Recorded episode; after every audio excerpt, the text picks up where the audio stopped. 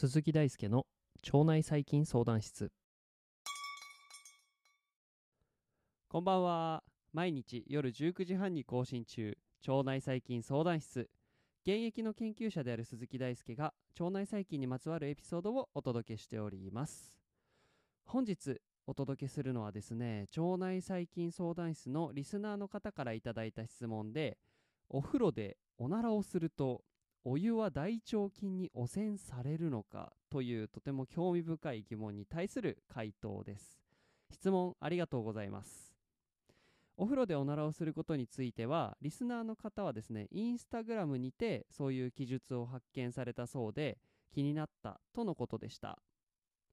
室長もですね改めて、まあ、そういう、まあ、文章、まあ、記述とかないか探してみるとまあ、意外と知恵袋など様々なところでこの疑問についての回答が見られました。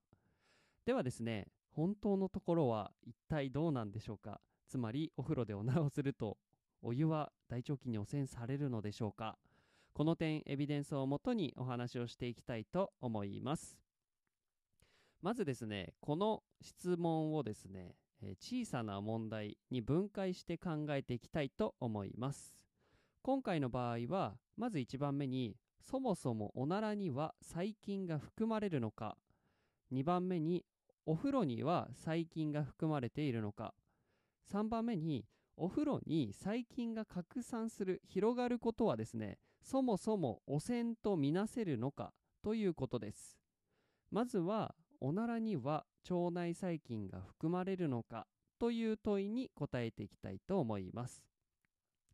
えー、これ全然考えたことなかったんですけど、結構確かに面白いですよね まずは、えー、お話しするのは、なのでこのおならに細菌が含まれているのかという素朴な問いに対する、えー、答えを探すところです。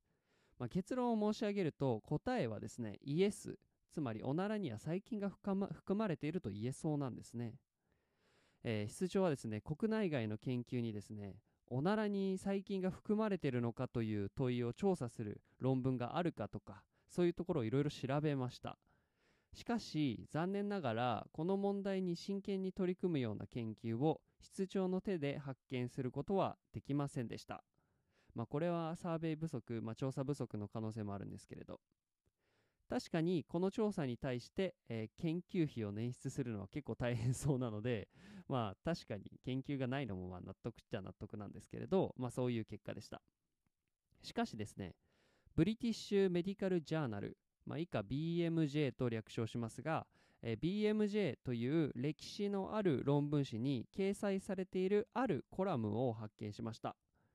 えー、その、えー、BMJ という論文誌はですね、2022年11月現在におけるインパクトファクター39.89と非常に高いインパクトファクターを持ってます。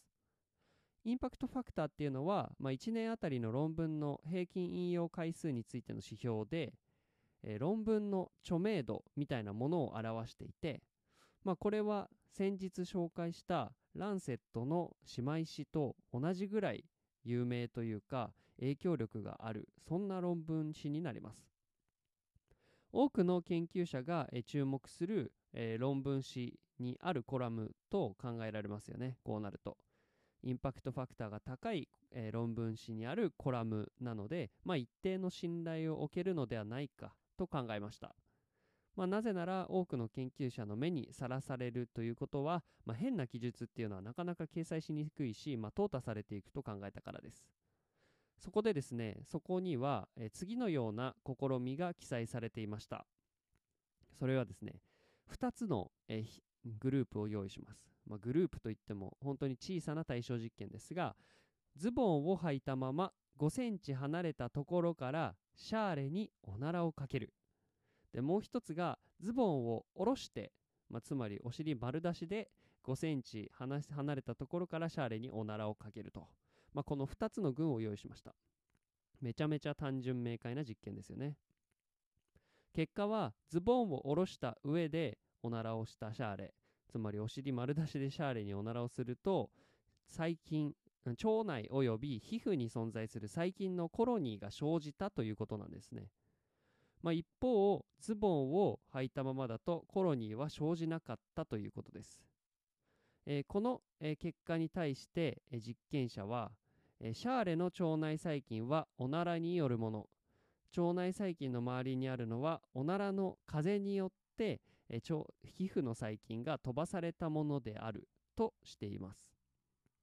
その上でどちらの細菌も有害なものではなく、えこれらの細菌は、まあ、ヨーグルトに含まれる、まあ、有効的な、え細菌に似ているとしていました。まあ、ここで、まあ、言える第一の問いに対する答え、つまりおならに細菌は含まれる含まれるのかという問いに対しての答えとしては、まあ、おならには細菌が含まれているということです。まあ、ここからそもそも大腸菌などが、まあ、そのおならに含まれているということは言えそうですね。はい。ということで、まず1つ目の問いに対しての答えが終わりました。え続いて取り組むのは、お風呂に細菌が含まれるのかということです。この点については森永乳業さんが発表している面白い研究があります。研究の概要は家族内で共有される腸内の乳酸菌はお風呂を媒介して、えー、と共有されるのかということを調べた論文です。この研究は、えー、小田巻らによって Impact of Bathing Tradition on Shared Gut Microbe Among Japanese Families という、まあ、論文に報告されております。えー、研究の報告は非常にシンプルです、えー、浴槽のお湯からサンプリングをして細菌を調べる。家族の腸内細菌を調べる。そしてそれぞれの細菌を比較するというものです。ここでお風呂家族の腸内細菌に同一の乳酸菌。ここでは乳酸菌に着目してるんですけど乳酸菌が検出されるかを調査していきます。でえー、お風呂のお水と、えー、糞便由来の腸内細菌解析の結果ですね、えー、乳酸菌の一種であるビフィドバクテリウムロンガムの株が共に検出された。つまりお風呂にも腸内にも検出されたというとこから著者らは腸内細菌がお風呂を介して他人間で共有されうるということを示しています。この研究がもたらすですね私たちの問いにとっての重要な示唆としては腸内細菌がお風呂に拡散しているということですね。お風呂に入ること自体が腸内細菌をお風呂に拡散することにつながると言えるのです。まあ結果としてはお風呂に入れば腸内細菌はお湯に拡散します。えこの研究ではお風呂でおならの回数を計測しているわけではないのでおならによる腸内細菌の共有なのかあるいはお風呂に入ること自体が腸内細菌の共有につながるのかというのは定かではありません、えー、室長のですね個人的な見解としては、まあ、おたらの海にかかわらず、まあ、これ肛門の周囲に付着した微小な、えー、微量な、えー、細菌がお風呂には拡散すると考えていて、まあ、おならによってのみお風呂に細菌が拡散するものではないとは考えています。なので、まあ、私の立場としては、お風呂に入れば腸内細菌はお湯に拡散するので、おならをするしないにかかわらず、それは拡散するものであると、そういうふうに考えています。これは個人の見解ですが、まあ、少なくともそういう論文というか、まあ、今回は、えっと、乳酸菌が家族と、えー、家族の間でお風呂を介して媒介するということから、まあ、そういうことが言えそうだということですね。でここまでにおならには細菌が含まれることそしてお風呂に入ることで腸内細菌が共有される研究についてお話をしてきました。ここからはですねお風呂に細菌が拡散するということが汚染とみなせるのかということをお話ししていきます。というのも私たちを取り巻く、まあ、世界すべてから細菌を含めた微生物を取り除くということはそもそも不可能なのでじゃあどこから汚染とみなせばいいのかとそういう問題が生じてくるからです。えー、浄水浄水場で、まあ、塩素処理とかあとは凝集処理を通してですね私たちに触れ合う水っていうのはある程度の殺菌はされていますが、まあ、依然として滅菌自体は難しいです。ましてや私たちは、えー、皮膚常在菌や口腔常在菌腸内細菌といった、まあ、多くの細菌を飼っている宿主でもあります。私たちの代謝は、まあ、細菌の存在によっても支えられているので全ての細菌を排除するというのは、まあ、ナンセンスなんじゃないかなと思ってます。まあ、そんな菌の塊である私たちがお風呂に入ればおならをする以前にお風呂への水に、えー、細菌は拡散されていくと思います。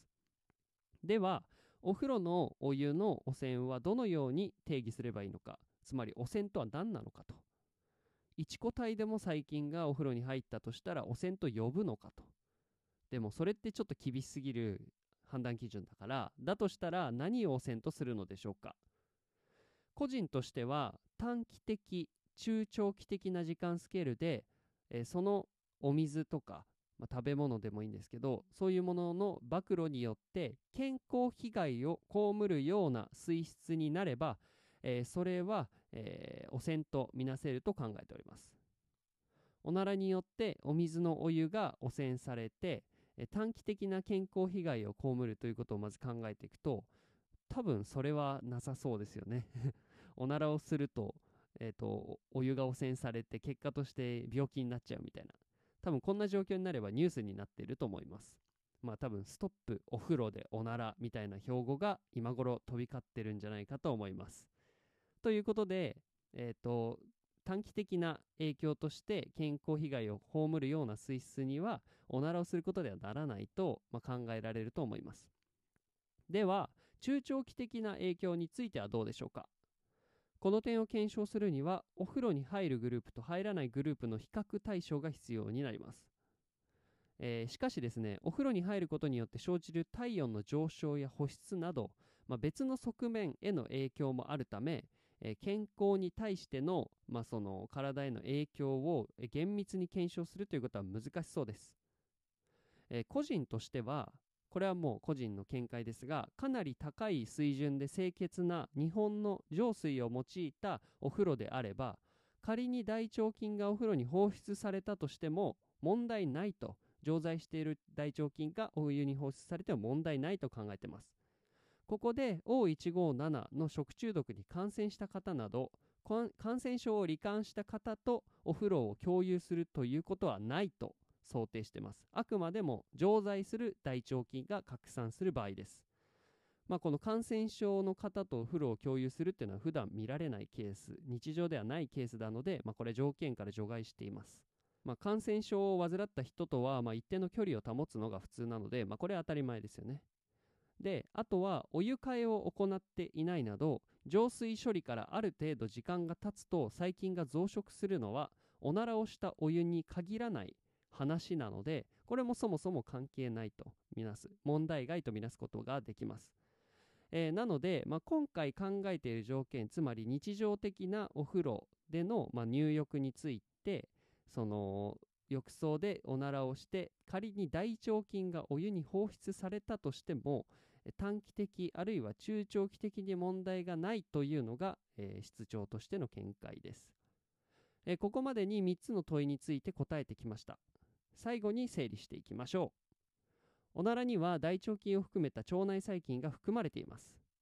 またお風呂に入ることで細菌はそもそも湯船に拡散します。したがっておならによって大腸菌がお風呂に拡散することは可能性として存在します。なのでまあその巷で言われている噂は多分真実だと思います。しかしこの程度の菌の拡散であれば汚染とは見なせないというのが腸内細菌相談室の見解でした。はいということでリスナーさんからのお風呂でおならをするとお湯は大腸菌に汚染されるのかという質問に対する回答をしました。え質問ありがとうございます。この度第4回ジャパンポッドキャストアワーズのリスナー投票が始まりました。もし面白いと思っていただけたら投票していただけるととっても嬉しいです。皆様と一緒に腸内細菌腸内環境の知識を常識にしていければと思います。投票フォームは、えー、概要欄のリンクから。投票の名前は腸内細菌相談室でお願いします。ご協力お願いいたします。腸内細菌相談室は腸内細菌に腸内細菌についてわからないことがあるあなたのために存在します。わからないこと、難しいこと、紹介してほしいことがあればメッセージをお待ちしております。論文の紹介から基礎知識のけん、えー解説まで、えー腸内細菌相談室を使い倒してください。もちろん今回みたいなおならに大腸菌が含まれているのかとか、まあ、そういう質問でも全然ウェルカムです。あなたのリク,、リクエストが、まあ、今回のように番組になります。ということでですね本日も一日お疲れ様でした。また明日お会いしましょう。